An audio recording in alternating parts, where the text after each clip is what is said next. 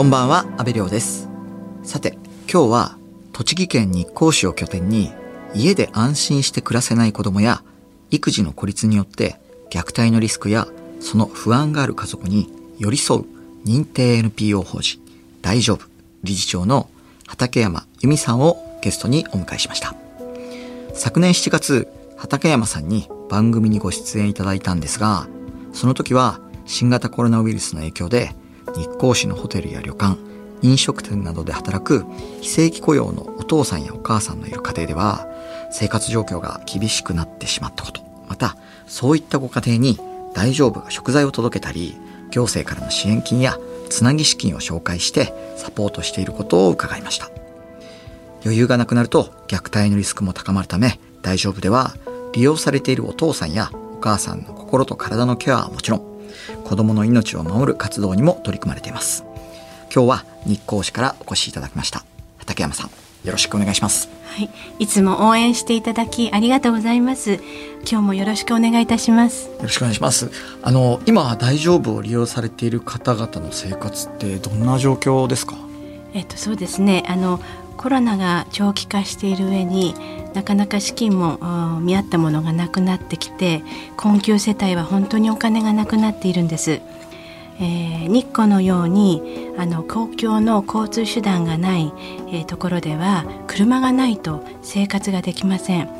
えーそれでも車の車検代が払えずに車を手放す方もおられます。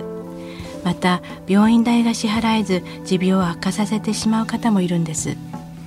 あの大丈夫では食材配布会も続けているんですよね。はい。あの月に1回のペースで続けています、えーもう2年以上になります、えー配布を必要としている人は LINE 登録をしてくれているんですが毎回その開催の日程を送ると予約が入ってくるんです。えーだいたい30世帯ぐらいの人からあの予約があってそしてその日に取りに来ます、えーほとんどがシングルマザーの方々です。やっぱりシングルマザーのお母さんたちにとってはかなり助かる存在なんですよね。皆さんやっぱり喜ばれていますか、はい、あのもちろんもう食材は本当に喜ばれてましてフードバンクさんや社会貢献支援財団から届いたお米とか食品とても助かって喜ばれているんですが先日日光ロータリークラブさんからあの配布会用にって寄付をいただいたんですね。それで初めてトイレットペーパーとかティッシュペーパー洗剤など日用品を購入して配ってみたんです。そしたらそれも本当に助かるって喜ばれました。やっぱり食材以外も本当に日用品も常にこう消耗品なんでやっぱりあると嬉しいんでしょうね。あの大丈夫には子どもたちが夕ご飯を食べたり宿題をしたりお風呂に入ることができる Your Place 日だまりという居場所があるんですが他にも新しく居場所が始まるそうですね。はい、あの日本財団さんが家とも学校とも違う子どもが安心して過ごせる居場所を全国に広げるためにその子どもの第三の居場所という事業をあの一般公募したところ私たちもあの審査に受かりまして、えー来年1月からその居場所をオープンする予定でいます。どういった居場所になりそうですか、はい、はい。あのこれまで私たちの居場所はどちらかというとあの家庭での養育が十分ではなくて虐待のリスクが高い子どもたちを対象としていました。えしかしこの第三の居場所と言われるところではそこまで虐待のリスクが高いわけではないけれども支援を必要とする子どもたちです。また経済的な理由からさまざまな体験活動ができない子どもたちなのでシングルそうしそうですねシングルマザーの子どもさんたちも対象となっています。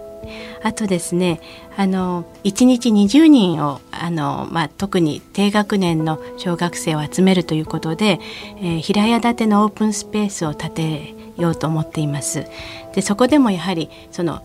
放課後児童クラブのように集めるだけではなくてご飯夕食を提供するんですね。はい、あの広い広大な雑木林を借りてバーベキューですとかツリーハウス作りなどさまざまな自然体験もできるように今あの準備しているところです。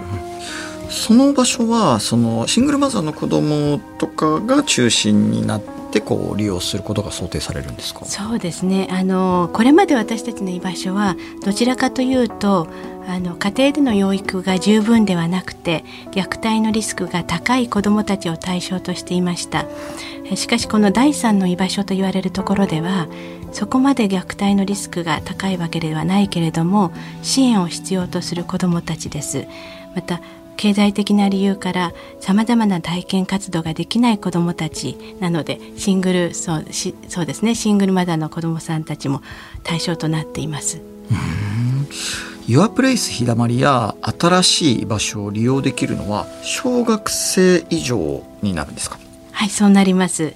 えっ、ー、と小さいお子さん乳幼児さんはうちでやっている日だまりキッズで預かっていますその幼い子供を預かる日だまりキッズの運営なんですが、はい、こちらも最近利用者に変化はありましたか？あはい、えーと、実は日だまりキッズはもともと保育園とか幼稚園の所属のないお子さん小さいお子さんでお家にこもりがちであったりそのあのなかなかそうですね。家から外に出るという経験がないようなお子さんたちだったんですがそういう子どもたちをえーと、お母さんがあの就労のための面接に行ったりまた自分の病院に行ったりする時に一時的にお子さんを預かるということをやるために作った場所であるんですけれども最近はあのうちのキッズを利用してから保育園につながって保育園や幼稚園に行けるようになった子どもたちのお母さんから要望がありましてやっぱり保育園の後帰ってきてからがやはり大変えー、週に1回でもいいからちょっと見てっていうことで保育園のお迎えからの支援が主になってきています。えー、保育園のお支度って意外と大変で洗い物も多く出るんです。お母さんの代わりに園に迎えに行ってキッズに子どもたちを連れてきておやつを食べさせたりまた夕食を食べさせたりしてまたお風呂にも入れて洗い物も全部洗濯してお家に送っていくという支援になっています。やっぱり核家族になってお母さんだけにもう負担がくれば疲弊してしまいますよね。まあそりゃ預かってもらいたいという気持ちにもなりますよね。そうですね。あの実際日だまりキッズを利用されているお母さんたちからどんな声が聞かれますか？はい、えー、安心して頼れる実家ですと言われています。あの少しでもお母さんが楽になることで虐待のリスクも減っています。やっぱりその核家族化が進むことで本当にだからその頼れる実家っていうのが近くにないのが普通になってしまってやっぱりその役割っていうのを地域の中に作っていかないと、ねはい、これからなかなか子育てにとっては厳しい時代ってことなんですよね。はい、そうだと思います。FM93 AM1242 日本放送安倍亮の NGO 世界一周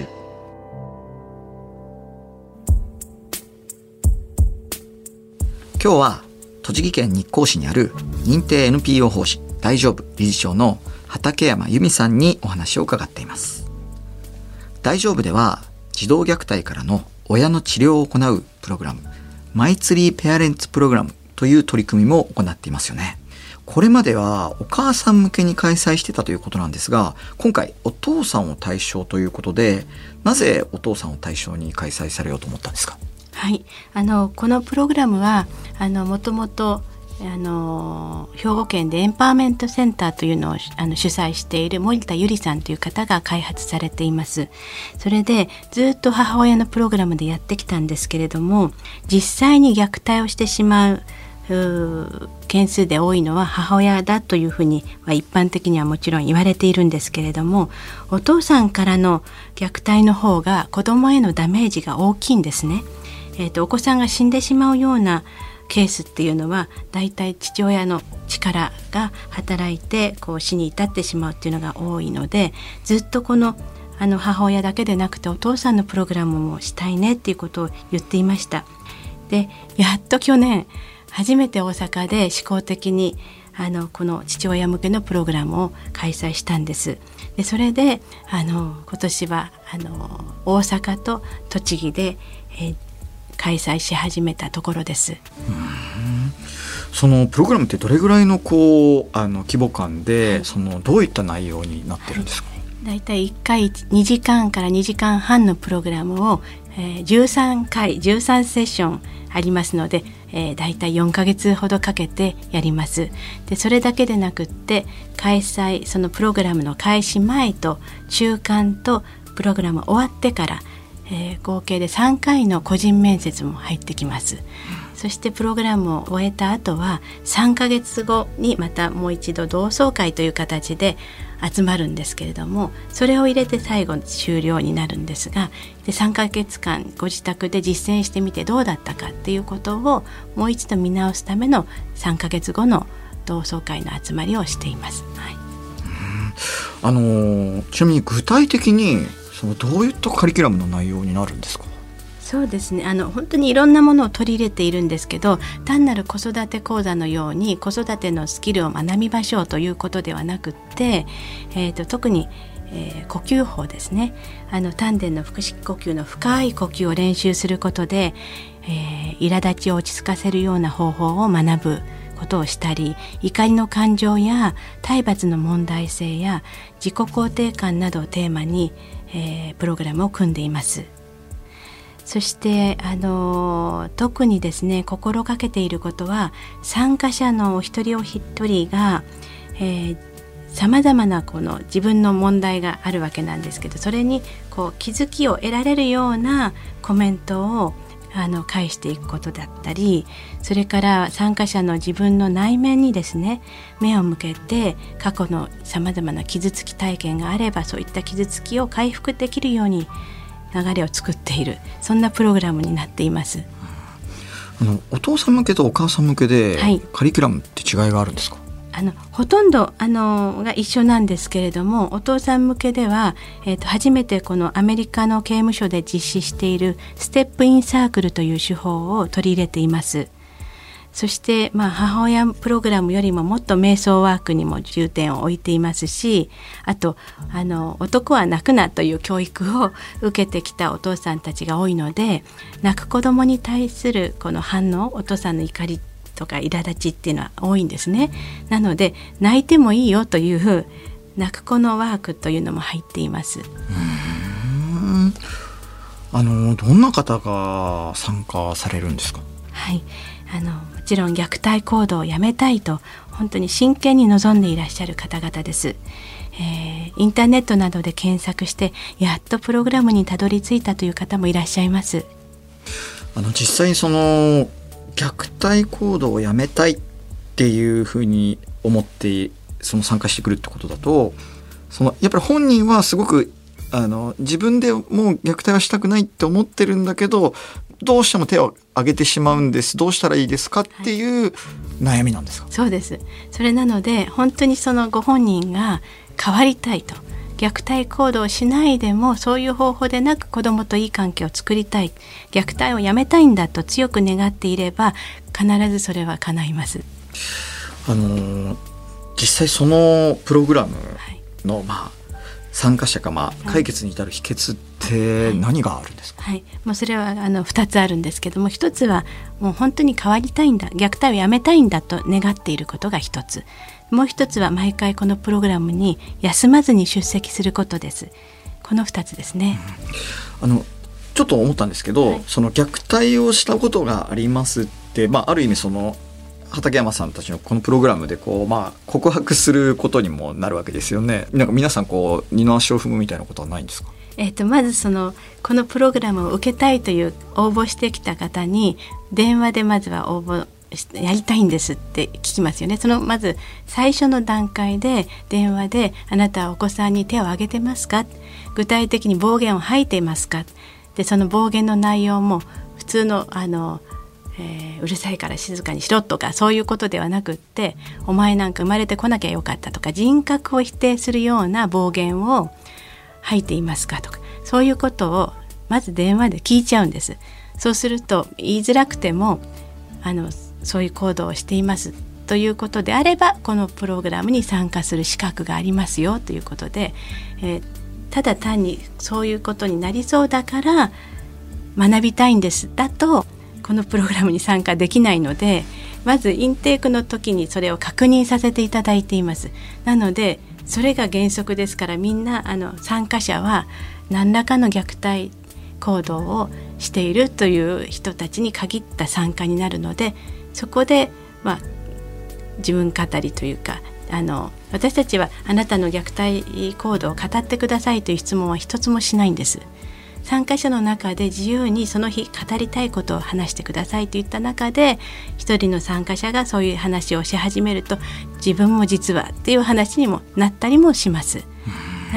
でもし仮に新しいあのプログラムが始まってからまた今日も実は子どもにこういうことをしてっていうのが聞けた場合にはその方とあの終わった後の面接の中で、えーと、私たちだけではあなたとあなたのお子さんを守りきることができないのでこのことを一緒に児童相談所に相談しませんかというあのことを促すことはあります。はい、いやでも確かにその皆さんこう参加される方って多分何らかの罪悪感を抱えてらっしゃるからそういう抱えてる者同士がこう集まってこうあの話をし合うっていうのもまあ一つのまあ救いになるのかもしれないですよね、ね、はい、これまでのお母さんのグループでは自分一人じゃなかったっていう言葉がよく聞けてきましてあ同じ経験をしてる人がここにいるっていう安心感であったり仲間意識であったり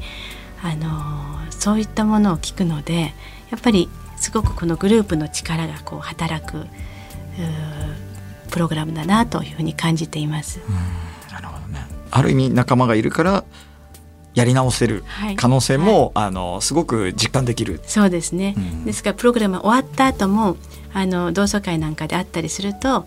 えーと、あの人はどうしてるかなあの人も頑張ってるかなってだったら私も頑張ろうみたいにあのやっぱり仲間の言葉が頭に浮かぶっていうふうに聞きます。